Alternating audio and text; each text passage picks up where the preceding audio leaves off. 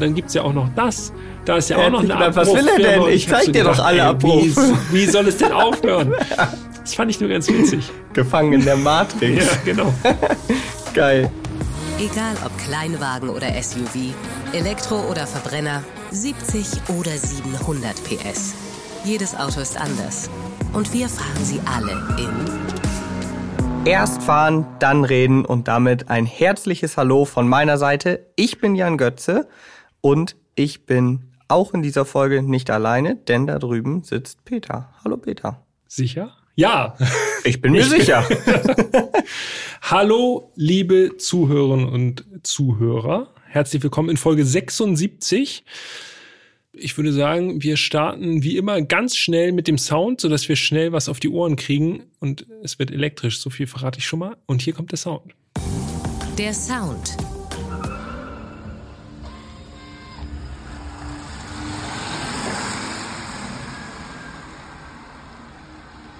Ja, klingt nach einem, äh, muss man sagen, einfach stinknormaler Elektrosound. Ne? Klingt nach einem beliebigen Elektroauto, wenn man so möchte. Man hört viel Reifenabrollgeräusch und ein bisschen Summen. Ja, das war's.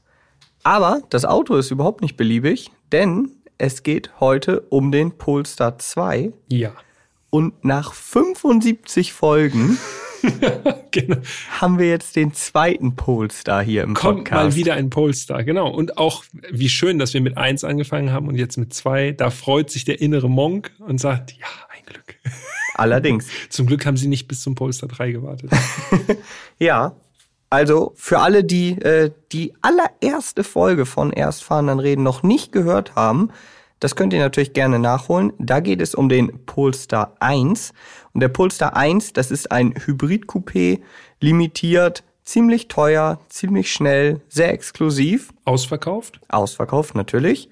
Und der Polestar 2, der ist ein vollelektrisches Auto und wir haben hier eben im Vorgespräch schon mal so ein bisschen diskutiert, wie wir denn jetzt den Polestar 2 einordnen würden, was die Klasse angeht.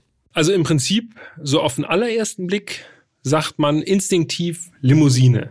Finde ich jedenfalls. Also. Ich sag das auch auf den zweiten Blick. Ja, genau. Aber es ist ja noch ein bisschen was anderes mit drin. Äh, und ihr könnt euch natürlich jetzt auch schon mal kurz die Bilder reinfahren. Zum Design kommen wir gleich noch. Äh, quasi ausführlicher. Die Bilder gibt es auf Erstfahren, dann reden auf Instagram. Alles zusammengeschrieben. Wisst ihr ja. Und so auf den ersten Blick Limousine und dann denkt man aber, hm, aber es sieht auch so ein bisschen, es sieht ein bisschen höher aus, das Fahrzeug. Das liegt wahrscheinlich an den Batterien im Unterboden, dass es grundsätzlich ein bisschen höher wirkt. Also ich würde sagen, es hat so einen kleinen Einschlag von Crossover. Ja, Crossover. Das ist ja wirklich, für mich ist Crossover kann man so, nichts falsch machen, so ein ne? Unwort in der Autobranche. Crossover kann alles und nichts sein, gefühlt. Frech. Ja. Ja, also, okay, wir sagen dann einfach mal eine Crossover-Limousine, wenn wir so wollen. Aber um es vielleicht auch jetzt hier schon vor dem Design so ein bisschen einzuordnen, es ist eigentlich wirklich ein Konkurrent zum Tesla Model 3. Ja, genau. Nicht ganz so spacig von der Form wie ein Model 3. Model 3 ist ja nun wirklich, also ist ja irgendwie fast, hat irgendwie sowas Van-artiges schon fast, also ganz kurze Fronthaube und so ich finde, der Polestar 2 sieht ein bisschen konventioneller aus und das ist eigentlich auch gar nicht so verkehrt. Ja, aber dazu gleich mehr. Ja. Lass uns noch ein bisschen auf die Historie schauen. Vorgestellt wurde der Polestar 2 2019. Mhm. Auf den Markt, zumindest in Deutschland, kam er dann im Sommer 2020. Hat ganz schön lange gedauert, ne? Ja. Über ein Jahr von Mhm. Präsentation zu Marktstart, das ist schon ungewöhnlich lang. Ja, allerdings. Und für alle, die es nicht wissen, Polestar, das ist ja zumindest auf dem Papier eigentlich eine schwedische Marke, gehört aber zu Teilen zu Volvo und zu Teilen zu Geli. Ja, Polestar, die Volvo-Fans da draußen werden sich noch erinnern, das waren eigentlich sportliche Volvos, ne? so Genau. eine Art MGMBH für Volvo, Ja, mehr oder weniger. Und dann irgendwann haben sie es zur Elektro- beziehungsweise zur elektrifizierten Marke umgebaut, was jetzt auch ehrlich gesagt nicht mehr so ganz aufgeht, weil es gibt ja jetzt auch elektrische Volvos. ja, stimmt. Aber gut, ja, so ist es halt. So ist es halt. Aber gebaut wird der Polestar 2 in China. Das ist vielleicht auch noch wichtig, eine wichtige Information. Und Steht übrigens auch ich will nicht so viel vorwegnehmen, aber es steht auch drauf. Also wenn man die Beifahrertür aufmacht, ist da eine Plakette. Da mhm. steht dann Assembled in China, aber natürlich designed ist natürlich hier in Europe, in Sweden. Ja, das stimmt. Und in seiner, ja, eigentlich ja noch recht kurzen Laufbahn, wenn man so will, wurde er bereits mehrfach geupdatet und zwar jetzt gerade erst im Januar ziemlich umfassend, also das könnte man schon fast als Facelift betiteln, wenn man so möchte. Ähm, da hat sich optisch ein bisschen was verändert. Der Kühlergrill wurde geschlossen. Hat jetzt so eine Smart Zone wie beim Polestar 3, also dem kommenden großen SUV von Polestar. Und sie haben gewechselt. Äh, die Versionen mit nur noch einem Motor haben jetzt Hinterrad statt Vorderradantrieb. Mhm. Aber die Facelifts, die werden erst ab drittem Quartal 2023 ausgeliefert. Das heißt, nur damit ihr es schon mal wisst, unser Testwagen war noch ein Vor-Facelift-Modell. Ja, was aber jetzt auch nicht stark ins Gewicht fällt. Wir haben ja noch ein bisschen Zeit, ja, uns jetzt absolut. über das Vor-Facelift richtig zu unterhalten. Und wichtig noch, Polestar kann man nur online bestellen, ja. Mhm. Das ist quasi Online-Only-Vertrieb. Es gibt zwar die sogenannten Polestar Spaces, hier jetzt fast in Sichtweite von ja, uns, wo wir Hamburg. hier gerade sitzen. Ja, genau. Könnte man fast drauf gucken. Also wenn ihr uns mal zuwinken wollt, wenn wir hier aufnehmen im siebten Stock, am Axel Springer Platz eins, dann könnt ihr auch danach gleich nochmal schnell zu Polestar gehen. Das ist wirklich zwei Minuten. Genau. Maximal. Und da kann man sich die Autos dann angucken, man kann sie auch Probe fahren, aber bestellen macht man dann immer online. Also ganz neues Vertriebsnetz, wenn man so möchte. Ja. So, und ich würde vorschlagen, jetzt haben wir schon mal, wir sind ja eigentlich mehr oder weniger fast schon, haben das Design schon geschrieben, ge, äh, haben das Design schon gestriffen. Ja. Äh, aber jetzt ganz offiziell. Das Design einsteigen ins Design würde ich gerne mit den Abmessungen. Denn wir haben jetzt ja schon gesagt, okay, es ist ein Konkurrent zum Tesla Model 3. Die Abmessung des Polestar 2, 4,61 Meter Länge, 1,86 Meter in der Breite, 1,47 Meter hoch und ein Radstand von 2,74. Also, es ist nicht riesig, das Auto, aber ja, ungefähr so Mittelklassegröße. Ja, genau. Das ist, glaube ich, eine, eine ganz gute Umschreibung. Also so ein bisschen Dreier, ein bisschen C-Klasse, so in die Richtung gehend jedenfalls. Vielleicht ein bisschen gedrungener und kompakter, aber ist so eine gute Landmarke, wenn man jetzt gar nicht weiß, wohin die Reise gehen soll hier im Polestar 2. Genau. Ähm, und ansonsten muss man sagen, so von der Formgebung wirklich ganz, ganz nah dran auch am Polestar 1. Ne? Also gerade die Front, da sieht man viel Volvo in der Designsprache, viel Polestar 1. Äh, Im Grunde ein sehr, sehr cleanes Design. Auffällig sind eigentlich nur wirklich die Scheinwerfer, die so echt, äh, auch diese Torshammer, ne? Mhm, Torshammer. Ja, das ist immer, ah, das ist immer strange. Wenn man noch nie ein Volvo, ein liegendes T einfach. Ja, genau. Wenn ja. man noch nie ein Volvo wirklich bewusst so angeschaut hat, dann könnte ich jetzt mit dem Begriff Thors Hammer gar nichts anfangen. Ja, nee. Ein Hammer, okay. Warum von Thor? Ja. Und der Hammer liegt aber. Ja, so nordischer Gott. Ja. Ja, ist ein bisschen Marketing auf jeden Fall mit drin in der Bezeichnung. Aber finde ich, sieht immer noch gut aus. Übrigens auch das Vor-Facelift, das beim Polestar 2 dann so einen zumindest nicht ganz so geschlossenen Eindruck macht vom Grill. Ne? Also bei uns war der so sch komplett schwarz mit so einer Struktur drin. Also ja, sieht jetzt nicht so super clean elektromäßig aus, sondern eben irgendwie auch noch markant. Ja, und du hast es eigentlich schon, finde ich, gut auf den Punkt gebracht. Es ist halt ein sehr cleanes, relativ schnörkelloses Design. Relativ kantig, muss man ja auch mal sagen. Also Jetzt gerade im Vergleich zu einem Tesla, der doch sehr rund ist, ja. ist der Polestar eine ganze Ecke kantiger, aber wirkt irgendwie auch ein bisschen bulliger, in meinen Augen, ein bisschen massiver auch. Und ich finde das Design wirklich auch nach zwei Jahren jetzt auf dem Markt, drei Jahren ja fast, immer noch sehr, sehr gut, sehr gelungen einfach. Es ist ein Design, wo man nirgendwo hängen bleibt, wie ich finde. Und es gibt wirklich einige schöne Details, äh, da haben wir, glaube ich, teilweise auch schon beim Polestar 1 drüber gesprochen. Ähm, beispielsweise goldene äh, Ventilkappen Ja, die so ansatzweise so gefräst sind. Ne? Genau. Also so, so ein Riffelmuster sozusagen da drin, dass man die gut abdrehen kann. Also andere, andere Hersteller haben einfach nur Plastik- oder Gummikappen ja, so und da hat ja. man wirklich sowas, sowas Feines, was aber auch dezent gleichzeitig ist. Fällt wahrscheinlich den wenigsten wirklich direkt auf. Eher fällt da schon auf, äh, was da für eine riesige Bremse hinter den Felgen hervorlugt. Allerdings, also wirklich gigantisch goldener Bremssattel mit Beschriftung Polestar Schrägstrich Brembo. Also man hat sich äh, Support geholt bei Brembo, die ja für sehr gute Bremsen stehen. Und das Ganze ist schon sehr auffällig für ein Elektroauto, weil Elektroautos rekuperieren ja meistens eher, als dass jetzt wirklich die Bremse in Alltagssituationen jedenfalls großartig genutzt werden würde.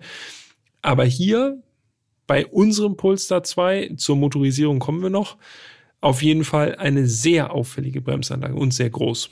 Genau. Und die, die Profis unter euch, die werden jetzt schon wissen, das können wir zumindest an dieser Stelle verraten. Diese Brembo-Bremsen, die gibt es eben als Teil des Performance-Pakets. Ähm, da hat man dann eben diese entsprechenden Bremsen mit gelochten Bremsscheiben, Vierkolben, Bremssätteln und so.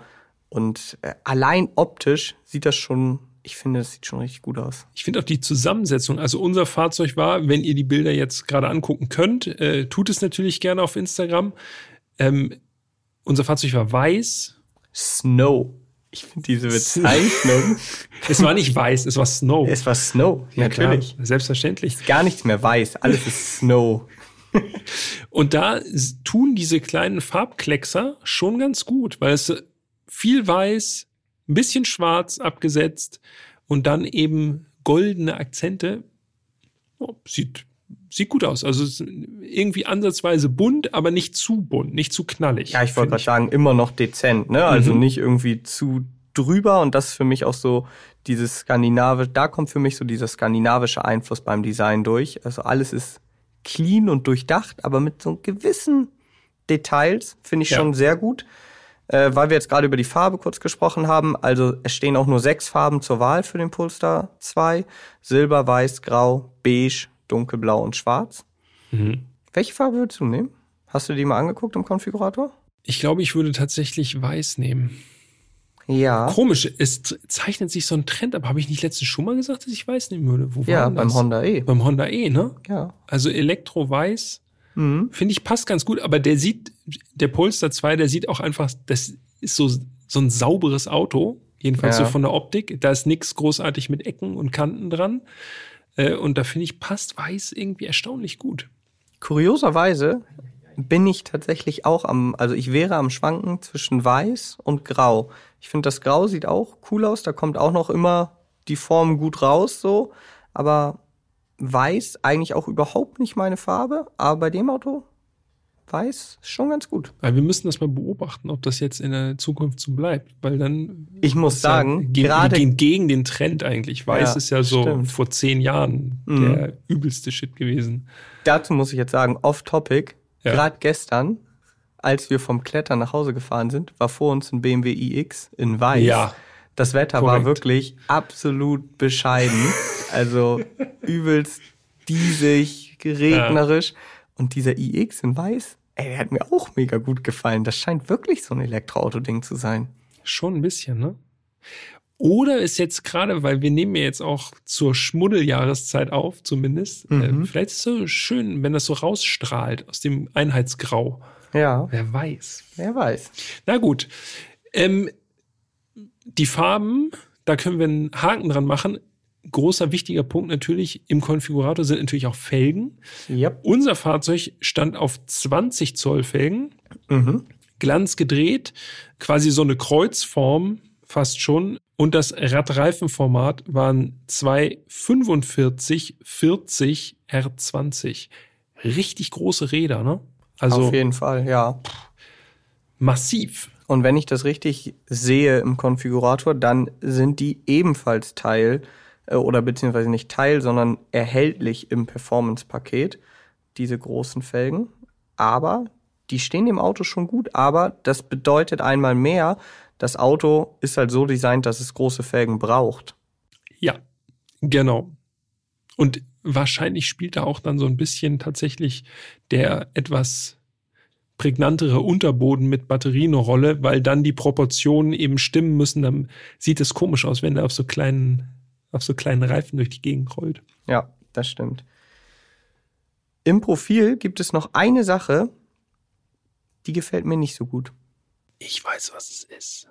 Ist es der Aufkleber? Genau, ja. Ja, da haben wir auch schon beim Polestar 1 darüber Korrekt, gesprochen, ne? korrekt, Ja, Kann ich mich immer noch nicht so mit anfreunden. Also, für die, die nicht wissen, worüber wir sprechen, auf beiden vorderen Türen ist unten, es ist dezent, das gebe ich zu, aber ist unten ein Aufkleber. Da steht Polestar 2, dann steht da die Akkugröße und die Leistung. Ich finde die Idee total charmant und auch die Umsetzung, dass es so klein ist und nicht so in your face, so die Schrift ist auch schön. Das Die ist Schrift sehr, ist sehr auch klar und so wie im Konfigurator. Es ist wirklich so durchgängige äh, Corporate Identity da. Ja, ne? genau. Das ist echt gut. Was mir aber nicht gefällt, ist, dass man halt richtig so sieht, dass es ein Aufkleber ist. Und das Ja. passt irgendwie nicht so ganz zum sonst so durchdachten, hochwertigen Exterieur, passt dieser Aufkleber einfach nicht. Gibt es da draußen unter euch Modellbauer? Das war früher immer so, man hat so Modellbau gemacht und dann gab es immer so Abziehbilder. Ich kenne das von man- Lego. Genau, oder so, ja genau. Und dann hat man richtig so gesehen, okay, nee, es ist nur ein Abziehbild und das hat sich so überhaupt nicht mehr eingefügt. So ein bisschen so der Stil. Und bei Lego kam bei mir auch noch immer hinzu, dann habe ich die auch noch schräg aufgeklebt, weil ich nicht so filigran arbeiten konnte. Und dann habe ich mich immer geärgert, weil ich dachte, jetzt geiles Modell, das ist irgendwie das Ferrari-Zeichen schräg oder so. Da können wir in Warnung geben, gerade angebracht war der Aufkleber. Ja. Immerhin. Dann gehen wir ums Auto rum, wobei wir noch kurz erwähnen sollten, dass der Polestar 2 konventionelle Türgriffe hat, ne?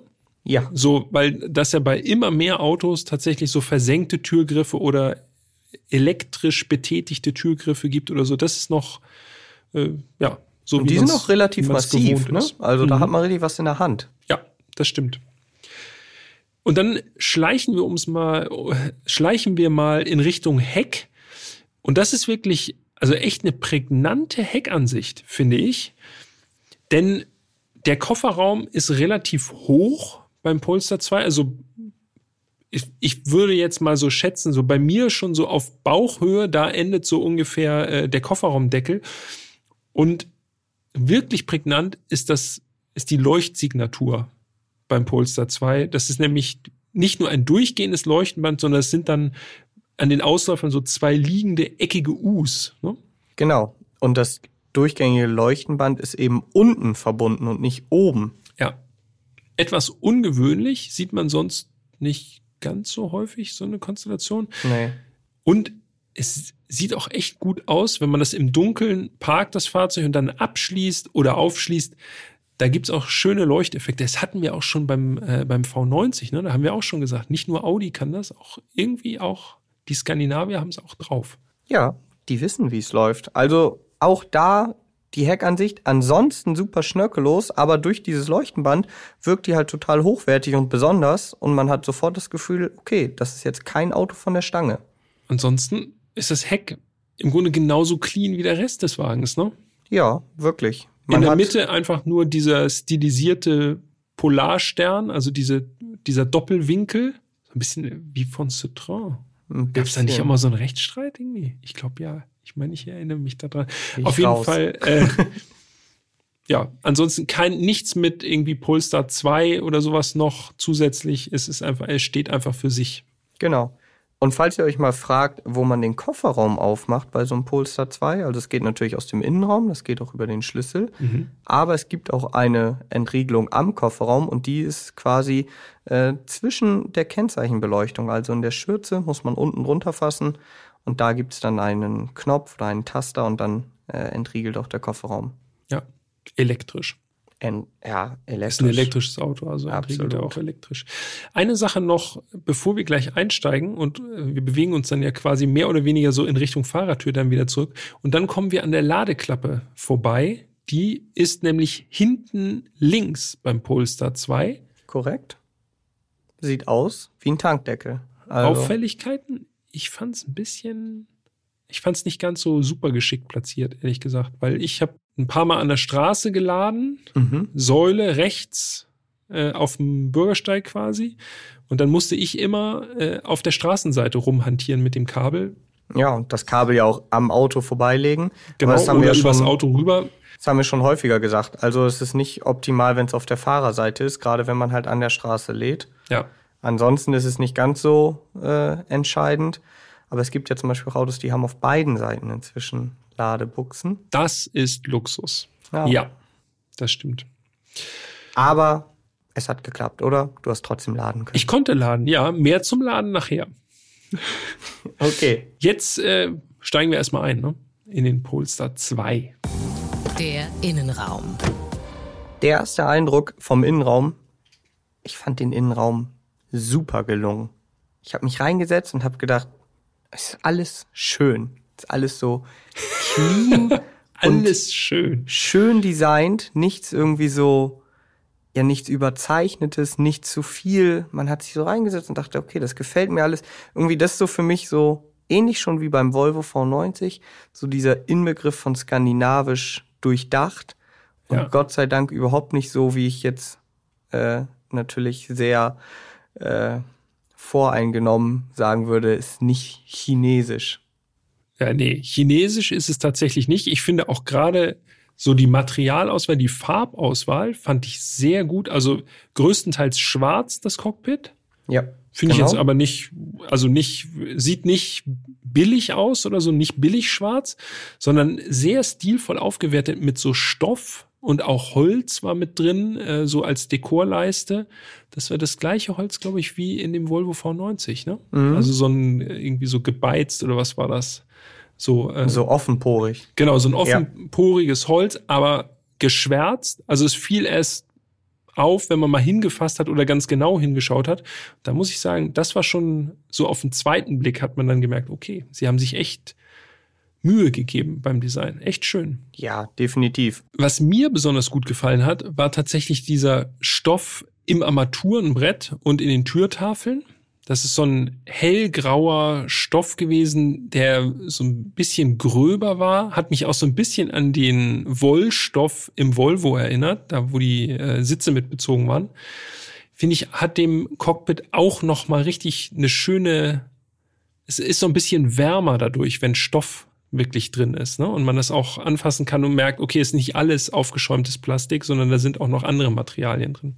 Und diese Zierleisten waren auch sehr schön indirekt beleuchtet von der Ambientebeleuchtung. Ja. Also nicht einfach nur beleuchtet, sondern wie so vom Hin oder aus dem Hintergrund beleuchtet. Also das wirkte schon sehr, sehr edel alles. Allgemein muss ich sagen, wirkt das Interieur des Polestar 2 extrem hochwertig. Also es könnte auch aus einem Auto stammen, was eine ganze Ecke teurer ist. Ja, und dazu kommt auch, wenn man einmal in einem Polestar drin gesessen hat, also wir hatten sozusagen mit dem Polestar 1 schon einen Vorteil, oder auch mit dem Volvo, dann fühlt man sich gleich zu Hause. Ne? Also es ist alles an der gewohnten Stelle. Es sind zum Teil auch natürlich ähnliche oder gleiche Teile verbaut. So Lenkstockhebel zum Beispiel, das ist äh, im Grunde wie beim Volvo gewesen. Die Lenkradtasten auch. Genau, das Lenkrad an sich auch. Also da war natürlich ein Polestar-Logo drin, anstatt ein Volvo. Äh, aber trotzdem irgendwie, ich muss sagen, obwohl vieles gleich war, ist es nicht das Gefühl, okay, das kenne ich alles und das ist langweilig, sondern es ist irgendwie eher so ein Nachhause-kommen-Ding. Ja, plus es gibt im Polestar noch mal so ein paar Details, die wirklich sehr, sehr schön sind. Also einmal, das haben wir auch schon beim Polestar 1 gesagt, gelbe Gurte, die sind auch, oder goldene Gurte, sagt Polestar. Ich würde sagen, die sind gelb, aber Ja, es ist goldener Stoff ist Auslegungs. Auslegungssache. Ja. Die sind auch Teil des Performance-Pakets. Äh, und ich finde, allein dadurch sieht das schon halt, da nimmt man wieder diese Bremssattelfarbe so ein bisschen auf, aber dezent. Also nie so, dass man so denkt, oh, das ist echt too much. Und auf der Schnalle ist eine Prägung auch drauf. Ja. Since 1959, weil Volvo ja eben den Sicherheitsgurt erfunden hat.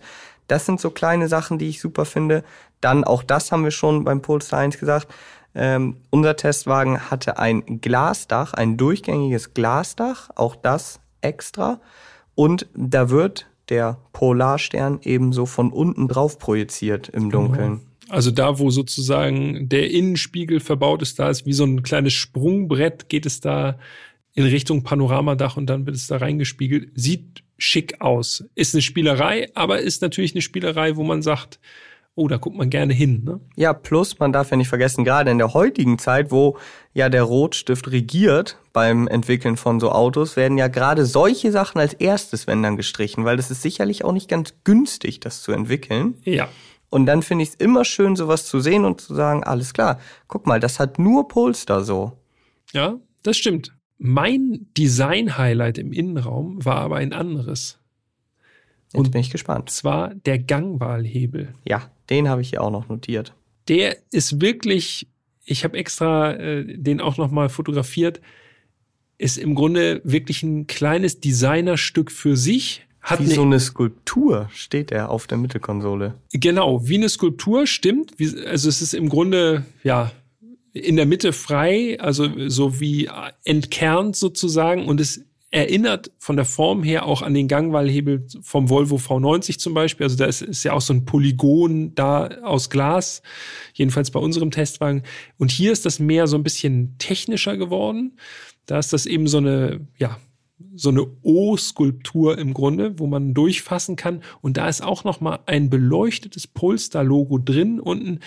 Das sieht schon wirklich edel aus und da habe ich auch wirklich gerne hingefasst und ge gerne hingeguckt also ich fand diese Form, also es ist einfach eine super interessante Form. Das strebt so nach vorne, sieht echt gut aus. Ja, 100 Prozent stimme ich dir dazu.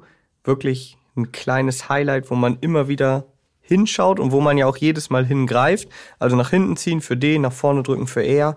P ist eine Taste daneben. Ähm, und der Sitz, der thront so richtig auf dieser Mittelkonsole. Und äh, die Mittelkonsole an sich, die steigt relativ steil auf im Polestar 2. Also gerade ja. bei Elektroautos hat man es ja sogar teilweise, dass die gar keine Mittelkonsole haben, mhm. so um diesen Freiraum zu schaffen. Hier hat man eine ganz klare Mittelkonsole, eine ganz klare Unterteilung auch zwischen Fahrer und Beifahrer. Es sind so zwei Tunnel im Grunde. Und die ist richtig, Tunnel, ne? erinnert ja. mich so ein bisschen nur von der Grundform her an Bentley die ja auch so eine wirklich massive Mittelkonsole haben, die so aufsteigt nach oben. Und das ist schon, ist schon ungewöhnlich für ein Elektroauto. Ja, definitiv. Ich muss ehrlich sagen, für meine Größe, ich fand's, das kann ich schon mal vorwegnehmen, so ein bisschen einengen tatsächlich. So das rechte Bein war immer an dieser Brüstung von dieser Mittelkonsole dran. Da hätte ich mir stellenweise gewünscht, dass sie darauf verzichtet hätten und dass sie so eine luftige Lösung gewählt hätten. Aber ja, nicht jeder hat meine riesenlangen Beine. Ne? Also das. Ja, ich zum Beispiel ja, du nicht. Zum Beispiel nicht. Und ich fand es überhaupt nicht einengen vom Gefühl ja. her. Also für mich war das wirklich so, es hat eher, das hat eher so ein bisschen so ein sportliches Gefühl gegeben und passte für mich sehr gut eigentlich zur Sitzposition. Denn wir haben jetzt ja über das Design gesprochen, haben ja gesagt, okay, das geht so in Richtung Crossover, zumindest so ein bisschen höher optisch. Aber die Sitzposition, und das wird jetzt vielleicht nicht alle freuen, aber die Sitzposition ist angenehm tief. Also das ist jetzt nicht so, wie ich das von einem Crossover erwartet hätte. Man sitzt wirklich im Auto, hat genau die richtige Sitzposition. Die Sitze fand ich selbst auch sehr bequem. Ja. Also an der Sitzposition konnte ich zumindest gar nichts mäkeln. Nee, war gut. Schön tief, so wie du sagst. Äh, außerdem wieder die schönen Volvo-Kopfstützen, diese ganz schlanken Kopfstützen wirklich ein Traum, muss ich sagen. ähm, ansonsten, also bei mir wurde es schon ein bisschen knapp am Kopf, aber mhm. das heißt nicht, dass ich nicht aufrecht sitzen konnte, aber viel Platz war jetzt mit 1,95 nicht mehr nach oben. Also es ging gerade so klar. Mhm. Ähm, also wenn man jetzt noch ein bisschen länger ist als ich, dann wird man eventuell dann doch ein bisschen den Kopf einziehen müssen. Aber das ist bei ganz, ganz vielen Elektroautos ja so, gerade wenn es so Limousinen sind, dass dann ja durch die Batterien im Unterboden einfach der Sitz ein kleines bisschen höher verbaut ist. Aber äh, ging alles fit. Wie hast du hinten gesessen, Jan? Ja, ich habe mich extra während einer Ladepause mal nach hinten gesetzt. Ähm, also 1,83 für alle, die in Folge 76 neu einsteigen so groß bin ich. Und ich konnte hinter mir selber, also Sitz auf mich eingestellt, okay sitzen. Also ich sag mal, 1,80 wäre wahrscheinlich ein bisschen besser gewesen. Ab 1,85 würde ich sagen, wird's eng. Also sowohl Knie als auch Kopffreiheit war bei mir schon so, dass ich sage, hm, geht, aber ist jetzt auch nicht üppig. Ja. Ja, bei mir mit 1,95 war es tatsächlich hinten einfach richtig eng. Ja, das Also- habe ich mir gedacht. Ja, da äh, hätte ich jetzt keine mittleren und eigentlich auch eher schon keine kurzen Strecken mehr mitfahren wollen. So. Ja. Dafür habe ich es als sehr schön hell empfunden durch das Panoramadach. Ja. Das war ganz schön. Plus Luxus, ich weiß, aber auch hinten Sitzheizung in unserem Testwagen. Ist auch gut. Und ich habe mich hinten eingesperrt, denn Kindersicherung war drin. War bei mir auch. Ich habe Fotos gemacht vorne. und musste nach vorne klettern. Ja, ja. Klettern? Nee, du kannst greifen. Ein Hessel. Nee, ich bin ich bin Bist geklettert? Ich, ich bin geklettert, ja. Du konntest doch von hinten, also ich habe dann einfach mich nach vorne gebeugt und quasi auf den Kindersicherungsknopf gedrückt und dann ging's auch. Ja. so geht's auch. Du wolltest noch eine Turnübung durchziehen. Ich wollte einfach gucken, ob das auch geht. Eine Sache noch zum Raumgefühl. Ich weiß nicht, ob dir das auch so gegangen ist, aber, also ich habe jetzt ja gerade schon gesagt, ich saß angenehm tief, so Sitzposition richtig gut. Ich hatte aber das Gefühl, dass so die Seitenscheiben relativ schmal sind, ne? Also du meinst so, dass es so ein bisschen äh, wenig Greenhouse ist? Genau. Gar nicht mal so, was die Rundumsicht angeht. Ich fand, die Rundumsicht passt. Ich konnte in alle Richtungen gut gucken. Auch hinten, die Scheibe ist zwar relativ klein, aber konnte man auch vernünftig durchschauen. Aber einfach vom Gefühl her, wie ich es wahrgenommen habe, fand ich, war die Schulterlinie relativ hoch und Ja. die Scheiben relativ schmal. Ja, das stimmt. Ja. Wahrscheinlich auch um den Wagen an sich so ein bisschen nicht zu hochbeinig wirken Ja, zu lassen, dass es so ein bisschen gedrungener, gedrungen ne? wird. Ja. Genau, ja, das habe ich auch, das habe ich vor allem da gemerkt, wenn man so äh, versucht, den Ellbogen so auf die Innen quasi ans Fenster zu legen und nicht auf die Armablage, dann verdreht man sich. Schon sehr hoch dann, ne? Ja. Das gleiche Problem hatte ich übrigens, als ich den Ellbogen rechts auf die Mittelkonsole legen wollte.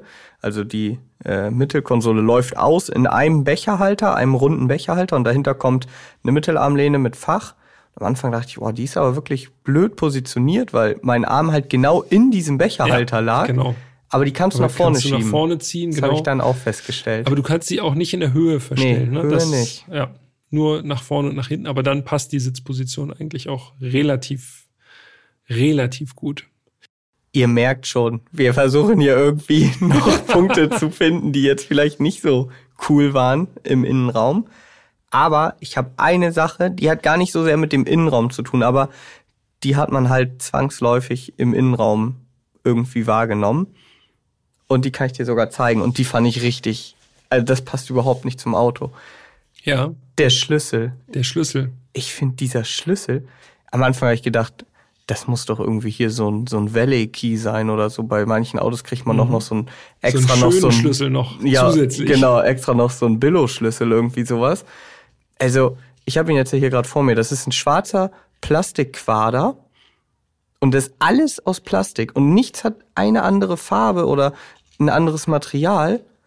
Also, grundsätzlich ist er von der Form wie ein Volvo-Schlüssel, nur halt in hässlich. Ja. Es ist so ein bisschen die Vorstufe zu diesen Renault-Schlüsseln. Ja, Diese- aber das sieht aus, Karten, also, ja. weißt du, woran mich das erinnert? Das sieht aus, als hätte jemand einen Prototyp aus dem 3D-Drucker geholt, gesagt, guck mal, so könnte der aussehen und den machen wir jetzt in guten Materialien. Und dann haben sie einfach vergessen, gute Materialien zu machen. Oder so eine Fernentriegelung für die, für die, fürs Garagentor. Ja, Aber oder so sowas. Günstige Variante, ja. Und der fühlt sich auch so, so leicht irgendwie an. Also da, also da ist wirklich gar nichts Wertiges dran. Und das passt irgendwie überhaupt nicht zum Rest. Ja. Gebe ich dir recht. Ich habe noch eine Sache im Auto gefunden, die gar nicht zum Rest passte. Oh, jetzt bin ich gespannt. Und zwar die Entriegelung der Fronthaube. Da habe ich wirklich gedacht, das Teil, du hast den Schlüssel ja noch, äh, guck's dir nachher mal an. Ja, mache ich. Das ist so ein billiges Plastikding. Alles andere wirklich schön. Keine Frage. Aber diese Entriegelung, da hatte ich echt Sorge, dass die, dass ich die abbreche. So sieht die, also das Echt? ist wirklich so ein ganz simples Teil. Ja, Okay. hätte ich da nicht erwartet. Benutzt man natürlich auch nicht so häufig, klar. Und ist da ganz unten im Fußraum, aber ja. Da wäre mehr gegangen. Okay. Wir müssen uns noch ganz kurz äh, den Bildschirm und die Instrumente anschauen, weil das haben wir noch nicht getan. Ich weiß, das Infotainment ist sowieso ziemlich Ja. besonders bei diesem Kfz. Ja. Äh, denn der Polestar 2 war meines Wissens nach das erste Auto, Serienauto, was auf Android Automotive gesetzt hat. Also ein mhm. Android-Betriebssystem im Auto. Ja. Aber starten wir einmal mit den Instrumenten. Vor einem 12,3 Zoll, digitale Instrumente, voll digital. Wirklich ganz klar und einfach designt. Es gibt letztendlich zwei Anzeigemodi. Einmal einen etwas reduzierten und einmal einen mit einer riesigen Karte in der Mitte. Die Karte wiederum greift auf äh, Google Maps zurück. Ähm, wenn man allerdings, das habe ich rausgefunden, wenn man Apple CarPlay ja. verbindet, dann verschwindet die Karte. Korrekt. Ja, also es wird nicht einfach die Apple CarPlay Google Maps Karte genau. eingesetzt, sondern das funktioniert nur, wenn du die Navigation im Auto verwendest, ja. Genau. Aber ansonsten wirklich die digitalen Instrumente super clean. Man hat Geschwindigkeit, Reichweite, ähm, kann sich dann noch den Tagesverbrauch anzeigen lassen, Kilometerstand. Aber also das wirft überhaupt keine Fragen auf. Nee. Und auch wieder schön, alles schwarz, weiße Schrift und orangefarbene Akzente. Ne? Also mhm. so ein mhm. bisschen wieder aufgenommen, das Farbspiel herrlich. Und wenn wir jetzt den Blick nach rechts wandern lassen, zumindest vom Fahrersitz aus nach rechts, dann sieht man eben den Bildschirm. 11,2 Zoll ist der groß vom äh, vom Style her beziehungsweise auch so von vom Layout her sieht ja wirklich ein bisschen aus wie ein iPad. Also meine Frau hat tatsächlich gefragt, ob das ein iPad ist. So. Ob man ihn rausnehmen kann. Genau. Geben wir einfach nicht zurück. nee, es ist natürlich kein iPad, aber es ist auch hier, wie gesagt, äh, mit Android Automotive alles zu steuern. Ähm, es ist super einfach zu, zu bedienen. Ne? Ja, das stimmt. Da sind wirklich überhaupt keine Fragen. Ähm, auch schön mit der Aufteilung der Apps. Das ist alles gut strukturiert, wie ich finde. Das kann man, äh, kann man alles nach wenigen Minuten gut überblicken. Ähm, das Einzige, was ich da erwähnenswert fand, was mich ein bisschen irritiert hat, war, als ich einmal die äh, Sprachbedienung aktiviert habe mhm. und dann versucht habe, mit dem magischen Wort Abbruch alles äh, wieder rauszunehmen sozusagen an Eingaben. Und dann wollte mich der Polestar 2 zu Abbruchfirmen führen und hat verschiedenste Vorschläge gemacht und, und, ich habe dann weiter versucht, Abbruch, Abbruch, Abbruch und es hat dann hat der Polestar 2 gesagt irgendwie, ja, dann gibt's ja auch noch das. Da ist ja auch noch eine Abbruch. Was will er denn? Ich, ich zeig dir doch alle Abbruchfirmen. Wie, wie soll es denn aufhören? Das fand ich nur ganz witzig. Gefangen in der Matrix. ja, genau. Geil. In Ordnung. Soll ich weitermachen? Nein, auf gar keinen Fall. Du sollst aufhören. Alles klar. Ich werde jetzt kein Ziel hinzufügen. Aber witzige Anekdote auf jeden Fall. ja, also Android Automotive fand ich äh, super. Hat mir richtig gut gefallen. Man ja. kann das einfach bedienen. Was ich sehr gut fand, ist, dass alle Kacheln, also man hat den Startbildschirm, das sind so vier Kacheln und alle alles, was man drückt und so, alles, was auch auf dem Bildschirm auftaucht, ist sehr groß. Ja. Man muss nicht so figelinsch so kleine Sachen drücken, sondern man hat große, große Flächen, auf die man draufdrücken kann. Der Bildschirm reagiert super schnell, man muss nicht fünfmal drücken oder so. Ja, und es ist auch wieder alles schön orange hinterlegt, das, was angewählt ist, und alles andere ist sozusagen grau oder weiß, je nachdem. Und äh, so findet man immer sehr schnell optisch an die richtige Stelle und kann äh, dann mit den großen Flächen echt für ein Touchscreen wirklich das Ganze sehr gut bedienen. Ja. Und es gibt auch noch einen Lautstärkeregler. Das wird dich doch sicherlich auch gefreut haben, oder? Ja, super. So ein großer Drehdrücksteller. Das genau. ist wirklich ein massives Teil gewesen, was man auch mit Handschuhen wahrscheinlich noch gut bedienen kann. Das allerdings. Ansonsten allerdings äh, fast gar keine Tasten oder Knöpfe mehr. Ne? Also man hat natürlich noch, habe ich ja schon gesagt, P hat man noch als äh, Knopf und dann noch Warnblinker, Defrost, auch da noch so eine Schnelltaste, aber äh, das war's dann auch schon. Das stimmt. Abschließen würde ich das Innenraumkapitel noch mit dem Kofferraum. Kofferraumvolumen 405 Liter gibt Polestar an. Wenn man die Sitze noch umklappt, dann sind das maximal 1095 Liter und es gibt so ein, ja, wie nennt man das? So ein Bereich im Kofferraum, den kann man so hochklappen, aber es ist jetzt kein doppelter Ladeboden, sondern es ist wie so eine Klappe, dann stellt man die auf und dann rutscht nichts mehr hin und her. Ja, es hatte der Volvo V90 auch. Haha, haha. Wir kommen immer wieder drauf zurück. Also im Grunde so eine Segmentierung des Kofferraums. Ne? Segmentierung, Genau, bitte, das so ist es bitte. doch das Wort. ja, tipptopp, haben wir. Das Datenblatt. Vom Polestar 2 gibt es vier unterschiedliche Versionen. Wir hatten das Top-Modell, das hört auf den Namen Long Range Dual Motor mit Performance-Paket. Und der kostet schon mal in der Basis 63.490 Euro. Und an dem Namen Dual Motor könnt ihr ja schon erkennen, das Auto besitzt zwei Elektromotoren, einen an der Vorder- und einen an der Hinterachse. Und die Systemleistung, die liegt bei 350 kW oder 476 PS. Das ist enorm viel. Es ist enorm viel, aber irgendwie in so einem Elektrozeitalter ist so, finde ich, PS ist so, Schütteln das einfach so aus dem Ärmel. haben halt alle viel gefühlt, ne? Ja. Ist So viel. Und was sie auch viel das haben, ist alles so viel. Drehmoment, 740 Newtonmeter Systemdrehmoment, Allrad logischerweise, äh, 0 auf 100, das finde ich wirklich Wahnsinn. 4,2 Sekunden. 4,2. Ich erwähne nochmal Porsche 996 996 Turbo, 4,2 Sekunden. Ja, also ist wirklich, das ist auch ganz nah dran an Supersport, ne? Und, was wir noch nicht gesagt haben, dieses Auto wiegt über 2,1 Tonnen.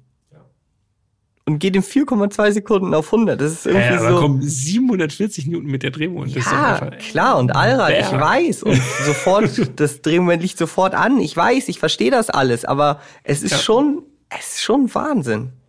Ja, und er sieht auch so, ich sage jetzt mal im besten Sinne harmlos aus. Ne? Da ist ja, Ja. jetzt, also sind ja keine wilden, ist ja kein wildes Gerät. So niemand würde das dann vermuten. Nee, das stimmt. Topspeed wollen wir auch noch zumindest erwähnen. 205 kmh abgeregelt. Ja, Und damit schneller als jeder Volvo. ja, das stimmt. Bitte. Da ist bei 180 Schicht im Schacht. Ja, ansonsten 400 Volt Technologie, Batteriegröße. Möchtest du mal was sagen? Nee, ich sage nichts. 82 Kilowattstunden Genau. ist die äh, Kapazität. Also auch eine relativ große Batterie, finde Ja. ich. Also Mhm. schon äh, für so ein, ich sag mal, Mittelklasse-Fahrzeug ist das schon eine gute, gute, gute so, ist schon eine gute Größe. Mann, was ist denn Leuten los heute? Ja, und die Reichweite ist dementsprechend groß, zumindest auf dem Papier. 551 bis 592 Kilometer, sagt Polestar. Und der Wagen kann schnell laden mit maximal 205 kW. Ja, dazu kommen wir später noch mal kurz. Genau. Nur der Vollständigkeit halber, um euch jetzt noch mal ein bisschen zu verwirren, noch die anderen Versionen kurz runtergebetet.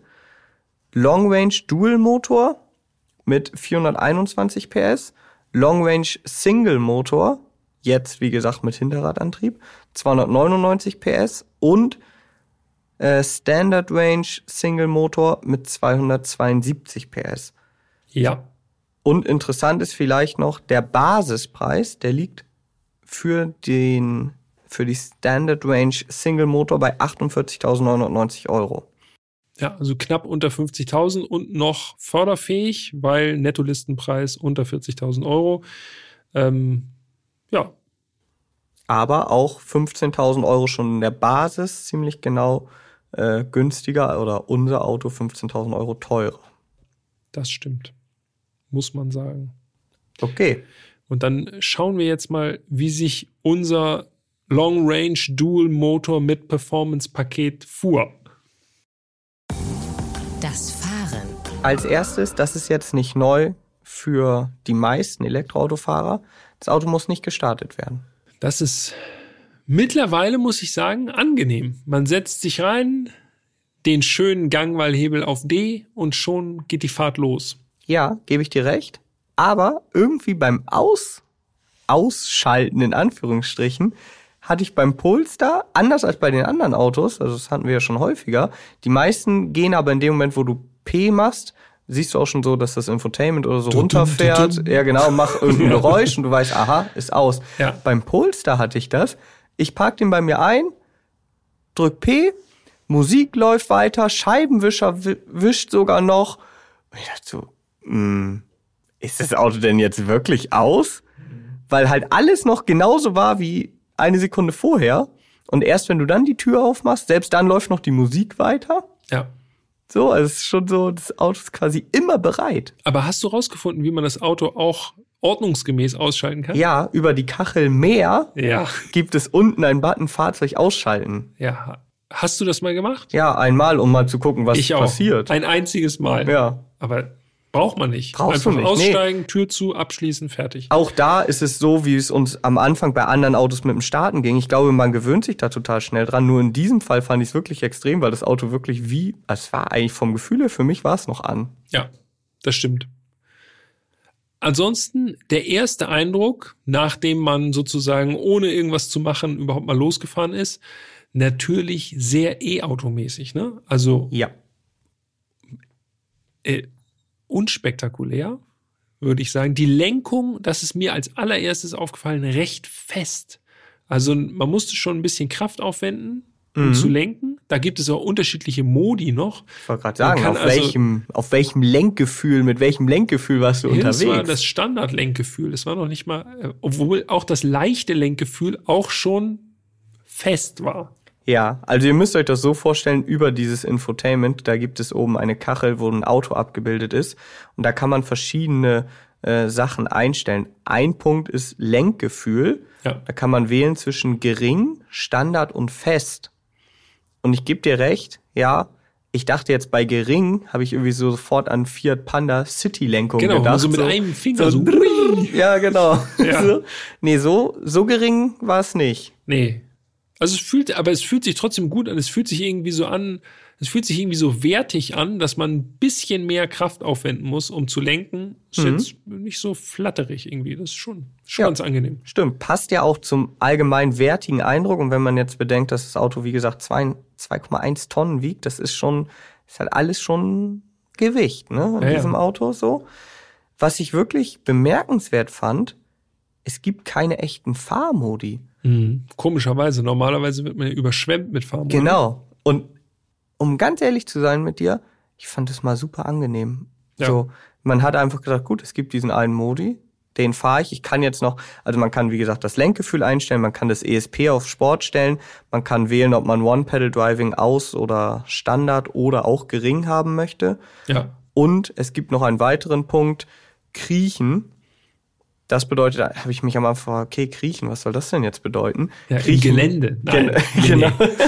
Kriechen ist einfach nur, dass das Auto von alleine rollt, wenn man den Fuß von der Bremse nimmt. Ja. Also, ja, so wie es bei einer Automatik sozusagen standardmäßig ist. Ne? Genau. Dass er einfach losrollt, sobald man die Bremse löst. Ja. Es gibt übrigens, apropos Bremse lösen, ne? also Bremse kommen wir jetzt gleich nochmal drauf, aber wichtiges Kapitel, es gibt ja auch so eine Auto-Hold-Funktion mit der Bremse. Ich weiß, ja, ja, da haben wir heute Morgen schon drüber gesprochen. Ich habe das Gefühl, also wirklich, seitdem Kaum ich das gesagt, gesagt. habe, bei Mercedes finde Ja. ich es gut, wenn man die Bremse doller drückt, dass er dann Auto holt aktiviert. Und ich damals noch gesagt, das hat nur Mercedes. Ja. Und ich habe diese, diese Aussage ja schon mehrfach revidiert, aber jetzt habe ich wirklich das Gefühl, es- inzwischen hat jeder. Ja. Es ist einfach jedes Auto. Aber es das fällt mir jetzt. dann natürlich umso mehr auf, weil dann drücke ich die Bremse und denke, ah, okay, Auto holt. Ach ja. Ja. da hat Jan gesagt, nur Mercedes. Also der Polestar 2 hat es auch. Ja, korrekt. Was wir sonst noch zur Bremse sagen können, wir haben ja schon darüber gesprochen, also wirklich eine große, sehr, sehr sportliche Bremsanlage. Was mir da aufgefallen ist, im Grunde kein Spiel im Bremspedal. Also das ist mir wirklich, das ist mir wirklich stark in Erinnerung geblieben. An der Ampel ranfahren, auf die Bremse gehen. Und es war wirklich, also mit dem ersten Millimeter Bremspedalweg hat man das Gefühl, okay, die Bremse funktioniert. Sie ist da, sie wartet nur drauf. Äh, aber trotzdem sehr, sehr gute Dosierbarkeit. Ja. Wenn man absolut. sich immer dran gewöhnt hat und weiß, okay, ich steppe hier jetzt nicht voll rein. Äh, richtig, richtig schönes Bremsgefühl. Ja, es ist halt wirklich eine Sportbremse und es ist, glaube ich, einfach, das ist Kopfsache. Wenn man in so einem Elektroauto sitzt, dann erwartet man jetzt nicht, dass es halt so eine sportliche Bremse ist, äh, in einem Sportwagen andererseits schon. Und ganz ehrlich, die Bremse ist ja auch, also ist ja hoffnungslos überdimensioniert für dieses Auto, ne? Ja, definitiv. Also ich glaube nicht, dass man, dass das jetzt wirklich nötig gewesen wäre. Nee, absolut nicht. Ja, also ich habe ja schon gesagt, der erste Eindruck war typisch E-Auto, natürlich viel Drehmoment, klar. Also von der Ampel losziehen, das stellt jetzt keine besondere Herausforderung für den Polestar 2 dar. Ähm, ich bin dann auf die Autobahn gefahren und so das erste bei der Autobahnauffahrt hat man schon gemerkt, okay, Fahrwerk ziemlich straff, straff abgestimmt. Da kommt schon so ein bisschen Sportgefühl auf. Aber wenn man dann das erste Mal wirklich Gas gibt, das ist wirklich fast schon erschreckend, was dann passiert. Ich habe mich so ein bisschen erinnert an den BMW iX. Ja, absolut. Weil diese Fall. 740 Newtonmeter Drehmoment, die reißen so irrwitzig an. Das gibt, also es ist wie beim iX dieser Schlag, der kommt, wo man denkt, oha, was war das denn jetzt? Ja, vor allen Dingen, also bin ich komplett bei dir. Äh, Wer es nicht gehört hat, Folge 65, BMW iX, äh, spektakuläre Folge. Ja. ähm, um uns mal selber spektakulär, um uns mal selber zu loben an dieser Stelle. Ich finde ja, das habe ich auch schon bei mir gesagt, bei so Elektroautos, mir geht es so, wenn ich hier in der Stadt fahre, ich fahre dann halt wirklich so entspannt One-Pedal-Drive die ganze Zeit wirklich so richtig, richtig Piano. Ja. Und dann ist es ja auch so leise und grundsätzlich komfortabel. Da kommen wir gleich nochmal vielleicht kurz drauf. Äh, so dass wenn man dann Gas gibt das erste Mal auf der Autobahn, es so unerwartet kommt und irgendwie so vom Kopf her überhaupt nicht passend. So, du denkst, mal Junge, was ist das denn? Wieso ist das so schnell? Ja. Ich bin doch hier eben so ganz entspannt gefahren. Und wenn man in einem Sportwagen oder auch in einem hochmotorisierten Kombi oder so sitzt, dann hört man ja schon irgendwie, okay, oder man spürt es halt die ganze Zeit, dass es halt echt was schnell ist. Und das hat man halt da gar nicht. Und mir ging's genauso, Autobahn, Auffahrt, du beschleunigst durch und denkst dir, Junge. Es ist so eine kalte, herzlose Beschleunigung, das ist wirklich unerbittlich einfach. Ja, ja, das ist wirklich krass. Und laut Tacho, also auf der Autobahn, äh, also die kommt ja so richtig so überfallartig, ne? Und ja. auch bei höheren Geschwindigkeiten, auch wenn selbst wenn du bei 160 noch mal reinpaddest, so, auch dann geht's einfach so, zack, 210. Ja, und dann genau, bei 210 ist Schluss. Knallt er in den Begrenzer, ja. wo du auch das Gefühl hast, ey, der könnte noch viel schneller, so ist auch so richtig schonungslos der Begrenzer dann. Ich sag dir eins, für mich zu viel. Ganz ehrlich, in so einem Auto brauche ich das gar nicht. Ich, wahrscheinlich wird die Hälfte locker ausreichen, dass man gut motorisiert durch die Gegend fahren kann. Also ist natürlich schon interessant für den Show-Effekt, aber die meiste Zeit, also jetzt mal abseits von Sparpeter, original mal, äh, das ruft man ja gar nicht ab. Ja, also, wer macht witzig, das? Es ist witzig, dass du das sagst. Äh, das wäre Teil meines Fazits mehr oder weniger gewesen, weil ich mir geht's ganz genau so. Ich habe auch gedacht, ey, es ist super beeindruckend, wie schnell das Auto beschleunigt und 4,2 Sekunden, Wahnsinn, krass. Aber das habe ich bei E-Autos sowieso generell ich finde dieses Beschleunigungsgefühl, das nutzt super schnell ab. Ich mache das dreimal, denkst du, wow, krass. Und dann nutze ich es gar nicht mehr, diese ganze Leistung. Also ich brauch's auch gar nicht. Das ist wirklich für mich, ich nenne das immer so diesen Nachbareffekt. Willst du dem Nachbar einmal zeigen, guck mal, Digga, wie schnell der ist, dann machst du es so und ja. alle sagen, wow. Und du selber würdest es nie abrufen, so.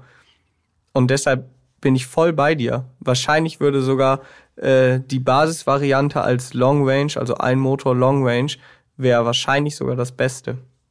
Passt nicht ganz, also dieser un, diese unglaubliche Leistung passt nicht zwangsläufig zum Fahrzeug. Ich wollte gerade sagen, ich würde nicht mal sagen, dass es einfach. genau, einfach, das ist es. Ist ich würde nicht mal nötig. sagen, dass es nicht passt. Es passt schon so, weil es irgendwie auch cool ist, aber man braucht es überhaupt nicht. Das ja. ist halt so das. Das, das Gefühl habe ich wirklich bei E-Autos ganz häufig, weil überleg mal, selbst die kleinen E-Autos mit 130, 140 PS, die gehen ja auch untenrum schon ziemlich ab. Ja. Aber beim Pulsar 2 war wirklich auffällig, wie konstant der auch auf der Autobahn, ja. wo wir sonst immer sagen, ja, dann geht so ab 130 wird's dann echt zäh. Überhaupt nicht. Der Deshalb ist sag ich ja Halten. immer mal so ein Zwischensprint bei 160, bab, ja. direkt im Begrenzer klebst du da. Fahrwerk ziemlich straff, habe ich schon gesagt, sportiv. Ja. ist ah, schon hart. Da Stellenweise würde, da würde ich Straßen zum Beispiel hart. sagen, das passt nicht so gut. Ich habe das hier extra nochmal aufgemacht, weil wir auch vorhin schon drüber gesprochen haben, ob man irgendwie was von der Technik sieht. Ich habe jetzt hier nochmal nachgeschaut.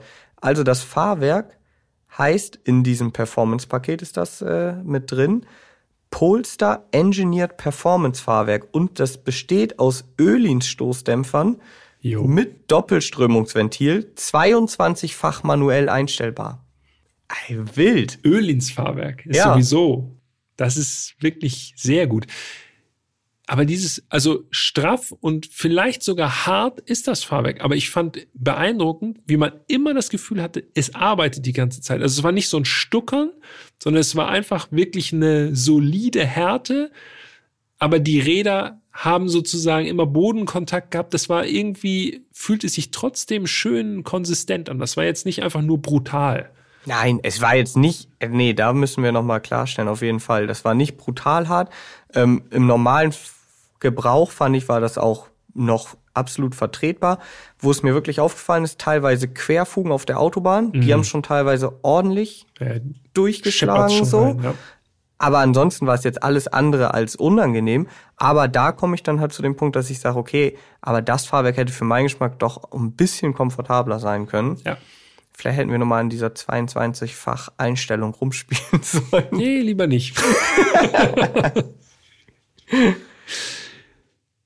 Ja, äh, ein positiver Nebeneffekt von diesem wirklich sportiven Fahrwerk äh, war die Lenkung. Die habe ich mhm. jetzt sehr, sehr präzise wahrgenommen ähm, und fühlte sich im Gegensatz zu vielen anderen Elektroautos wirklich schön echt an. Also es fühlte sich wirklich an, als würde man die Räder wirklich bewegen, als gäbe es da eine, äh, als hätte man eine gute Verbindung zu den Vorderrädern. Das fand ich echt positiv. Ja, auch da gebe ich dir 100% recht. Es ist, man hat überhaupt nicht das Gefühl, dass, also so dieses entkoppelte Gefühl, was man bei vielen E-Autos hat, ja. Ganz besonders, ich weiß, jetzt werde ich den Hate hier ernten, ganz besonders habe ich das beim Model 3. Ja, da habe ich wirklich das Gefühl, ich sitz an der Playstation und drehe an dem Lenkrad. Jan, ich gebe dir zu 100% recht. Wir spielen uns heute die Bälle zu hier 100%. 100 ja, das so. ist wirklich so, als würde man an irgendeinem toten Gegenstand einfach nur rumdrehen. Genau. Ja. Und das hat man überhaupt nicht im Polestar 2. Genau wie du sagst, man hat wirklich das Gefühl, man ist mit dem Auto verbunden. Das Auto macht genau das, was man möchte. Also für ein E-Auto wirklich ein sehr direktes und angenehmes Fahrgefühl. Ja. Im Grunde eigentlich so ein E-Auto für Leute, die mit E-Autos nichts anfangen können, weil sie sich nicht so schön fahren. Ja, genau. Vielleicht. so ein Umsteigerauto. Ja, wirklich. genau, das ist es eigentlich. Genau. Ja. So, wenn du das, ah, ich, eigentlich schon ein E-Auto, aber es soll schon noch gut fahren, so wie ein Verbrenner. Ja. Dann ist das die richtige Wahl, das stimmt. Ja, so, so fährt er sich. Sollen wir noch mal ganz kurz einmal, ich, du weißt, ich bin, äh, ich bin schon heiß drauf, ne? Verbrauch ist jetzt ja. langsam mal angesagt. Machen ich, wir. Ich, ich scharre schon mit den Hufen. Machen wir. Dazu müssen wir allerdings noch einmal kurz ins äh, Gedächtnis rufen. Also die angegebene Reichweite 551 bis 592 Kilometer. Ja, immens. Riesig. Viel Spaß. Eingestiegen bin ich bei vollem Akku 100 Prozent. Ich habe nämlich auch die Ladekapazität angehoben. Ja, das finde ich aber gut, dass man sie reduzieren kann ja. für die Haltbarkeit des Akkus. Also ich habe immer nur bis 90 Prozent laden lassen. Steht da ja auch, Polestar genau, das empfiehlt ist, das maximal 90 Prozent für eine lange Haltbarkeit. Also genau, wer lange Spaß dran haben will, der sollte reduzieren. Sozusagen. Ich habe gesagt, ich brauche eine große Reichweite. hab also auf 100 Prozent angehoben und dann standen auf also bei mir im Display exakt 400 Kilometer mhm. bei vollem Akku. Ja. Gut, fairerweise müssen wir sagen, es ist natürlich aktuell zur Aufnahme, äh, zum Zeitpunkt der Aufnahme wirklich alles andere als optimal von den Bedingungen her. Wir haben hier teilweise Schnee irgendwie so um die 0 Grad. Ähm, das heißt, es sind auch alle Verbraucher an, zumindest bei mir. Ja. Ähm, Snow haben wir. Snow, wir haben ja. Snow, alles, alles Schnee. ja, also das ist natürlich nicht optimal, aber eine Abweichung schon mal von 150 Minimum ist natürlich erstmal schon mal eine Hausnummer. Ja, das stimmt. Das stimmt. Und es war auch ehrlich gesagt gar nicht so einfach, den Verbrauch zu drücken, also die Reichweite äh, zu maximieren sozusagen. Hm. Hast du einen, hast du einen Durchschnittsverbrauch von deinen Fahrten? Habe ich. Und auch da wollen wir ja ehrlich mit euch bleiben. Du bist den Wagen ja vor mir gefahren und du Ja. hast mir ja schon gesagt, was du so im Normal, ich will es jetzt noch nicht spoilern, Ja. was du so im Normalverbrauch Mhm. verbraucht hast. Und da habe ich noch gedacht, krass, das ist aber echt viel. Was ist los mit ihm? So, genau. Und wenn du das schon sagst, dann werde ich ja wahrscheinlich Ja. viel mehr verbrauchen. Mhm. So, ich habe äh, Stadt- und Autobahn, Autobahn auch mal 140, einmal auch mal, wie gesagt, äh, kurz Topspeed getestet, hatte ich auf eine Strecke von 300 Kilometern einen Durchschnittsverbrauch von, festhalten, 29,0 Kilowattstunden. Das ist schon, Ah, es ist schon Üppig. viel. ja. Ich, ich konnte das, ich konnte nicht aus meiner Haut und habe noch mal in den Aufzeichnungen geschaut. Ja. iX. Ähnlich, ne? Müsste ähnlich gewesen sein. Größeres Auto, noch schwerer, noch ein bisschen mehr Leistung. 26.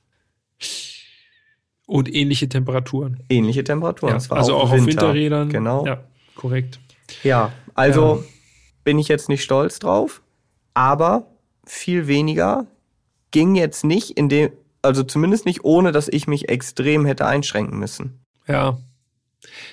Ich hatte so im Durchschnitt mit normaler Fahrweise 27 bis auch in der Stadt, vorwiegend in der Stadt unterwegs, da bin ich nicht unter 30 Kilowattstunden gekommen. Und das, auch hast du mir ja vorher gesagt heavy. und da dachte ich schon, boah, krass. Ähm, aber ich habe natürlich, ich habe mich nicht lumpen lassen. Ich habe natürlich auch WLTP-Runde gemacht. Meine Standardstrecke, also relativ viel Autobahn und Stadt bei drei Grad. Und ich habe wirklich alles gegeben. 21,4 Kilowattstunden standen nachher im Kombi-Instrument. Das war schon wirklich, aber das war wirklich auch schrecklich. Ne? Also Ja. da bin ich wirklich. Und wenn du das schon sagst, da bin ich wirklich am Ende wirklich geschlichen und nur anrollen lassen an der Ampel und immer so ganz, ganz vorsichtig und so. Also, ja. Also Verbrauch ist so ein kleines Thema, würde ich sagen. mhm. Äh, da müsste man natürlich jetzt gucken, wie es im Sommer ist. Aber das, was wir jetzt so rausgefahren haben, ist natürlich schon, ist schon recht hoher Verbrauch. Ja, und vor allen Dingen einmal mehr, da finde ich den Hinweis eigentlich angebracht. Gar nicht so sehr die Reichweite in Summe, natürlich bedingt der Verbrauch, die Reichweite ist ja ganz klar. Aber 400 Kilometer Reichweite an sich finde ich absolut okay. Ja. So, für ein Elektroauto. Aber wenn ich halt 30 Kilowattstunden verbrauche und da auch wirklich kaum drunter komme, pff, dann finde ich das schon echt ein bisschen komisch. Ja, da schmilzt es zusammen. Und dann wird natürlich das Schnellladen jetzt wiederum interessant. 205 kW, sagtest du, ist maximal angegeben. Warst du am Schnelllader? Ich war am Schnelllader, ja. Wie viel hast du erreicht? Das ist ja, also hängt natürlich jetzt nicht vom Auto ab, ne? Müssen Nee, wir genau. auch als Disclaimer sagen. Säule, Wetter, wie viele Absolut. Leute stehen da? Also im Grunde nicht klärbar, nicht wie reproduzierbar auch. Könnte Aber- am nächsten Tag was anderes sein. aber trotzdem interessant, um zu gucken, 205 kW kann er und wie Mhm. viel im Alltag haben wir feststellen können, was er gezogen hat. 90 kW war das Mhm. Maximum, was er gezogen hat. Relativ kurz, danach runtergegangen. Und ich habe extra nochmal sogar hier äh, meine Ladehistorie mir notiert.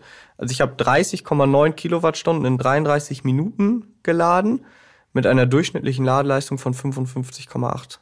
Ist halt so eine Ladekurve dann, ne? Genau. Und ich bin rangefahren, das vielleicht noch der Vollständigkeit halber, mit irgendwie 48 Prozent Restreichweite. Also eigentlich im optimalen Bereich. Meine Peak-Ladeleistung, und da bin ich, glaube ich, mit einem Drittel Akku rangefahren, also so irgendwas um 35 Prozent oder so.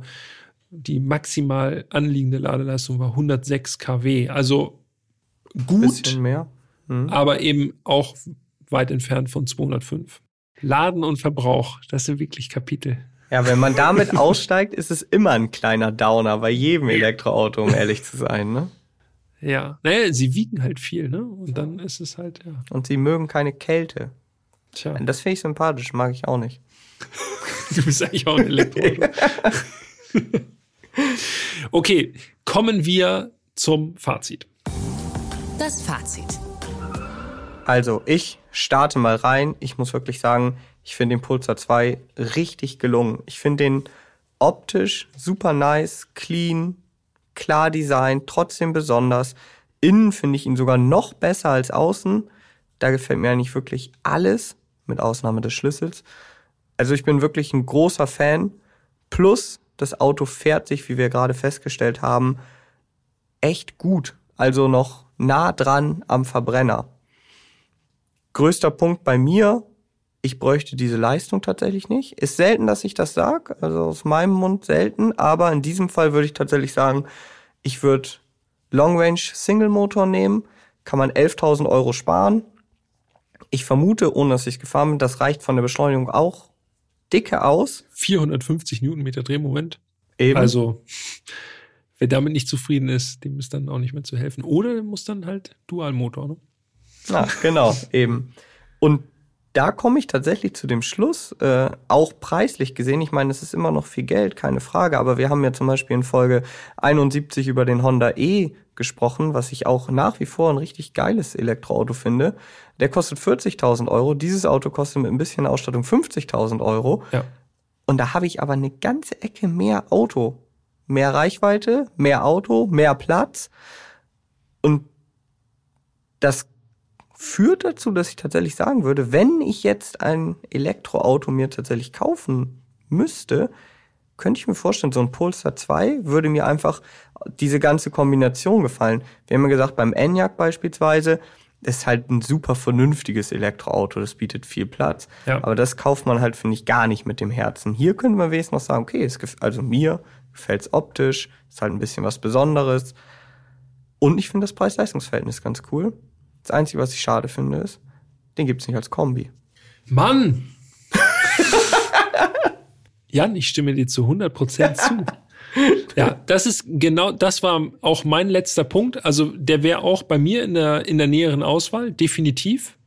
Ah, Aber der große Vorteil vom Skoda Enyaq ist halt, es hat ein, das Ding hat einen riesen Kofferraum und das ist alles gut nutzbar.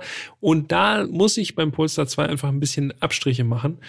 Kombi-Version wäre schon wünschenswert, um das jetzt so richtig, richtig praktisch zu machen, einfach. Ja, aber das wünschen auch wieder nur wir uns Ja. wahrscheinlich so. Alle anderen. Nee, das glaube ich nicht. Ihr da draußen, podcast.autobild.de, schreibt uns mal, reicht die Limousine oder wollt ihr auch lieber Kombi? Da bin ich mal gespannt. Kleines, kleines Stimmungsbild einmal einholen. Und um jetzt hier am Ende, oder du warst durch mit deinem Fazit mehr oder weniger? Ja, ne? 100% Zustimmung, ja. Bitte. Absolut, ja. Du Das wollte ich Punkt hören. gebracht. Ich wollte einfach nur Bestätigung haben. Ich finde, also dieses Umsteigerauto, das ist ja gerade eben erst jetzt im Gespräch entstanden, aber das ist tatsächlich, glaube ich, das, was der Polestar 2 wirklich gut kann, dass du, wenn du von einem Verbrenner kommst, sagen, angenommen, du hast jetzt irgendwie bis jetzt A4 gefahren Mhm. und willst ein Auto haben, was sich noch so fährt wie ein Verbrenner, dann dieses Umsteigen. Ich glaube, da wird man im Polestar 2 tatsächlich äh, wahrscheinlich noch bei einem Elektroauto gelandet sein, wo man am zufriedensten ist, sagen wir es mal so. Ja, würde ich, würde ich auch so sehen. Und um jetzt hier am Ende noch ein bisschen Feuer reinzubringen, ich glaube, wir sind uns da einmal mehr auch in dieser Folge einig. Aber ihr seid natürlich auch nochmal da gefragt. Model 3 oder Pulsar 2? Du Ja. darfst. Äh, für mich Polestar 2, eindeutig. Ja, für mich, habe ich ja schon vorhin gesagt, auch 100 Prozent. Wie seht ihr das? Wir sind gespannt. Auf jeden Fall. Alles klar, das war Folge 76 von Erst fahren dann reden mit dem Polestar 2. Vielen Dank, Jan. Hat wieder richtig Spaß gemacht, hier nochmal die Ja. Erinnerungen rauszukramen an den Polestar. Nächste Folge, auch wieder ein spannendes Auto. Ja, Ich überlege gerade, wie man den anteasern könnte. ohne dass man zu viel. Viel Platz. Also man kann sehr viel damit transportieren, auf jeden Fall. Ne? Also das ist ja auf jeden Fall nicht dieses Kombi. Diese Kombi-Thematik greift da nicht, aber es ist kein Kombi. Nee, stimmt, ja. Und es ist auch kein Van. So, und dabei belassen wir es. Ja, alles andere, dann ist es sofort klar. Wenn wir jetzt weiterreden, dann ist alles aus. Also, Folge 77, nächste Woche. Könnt ihr euch drauf freuen. Und dann würde ich sagen, vielen Dank an dich, Peter. Vielen Dank an euch fürs Zuhören. Und äh, ja, wir hören uns nächsten Mittwoch wieder. Bis dahin. Tschüss.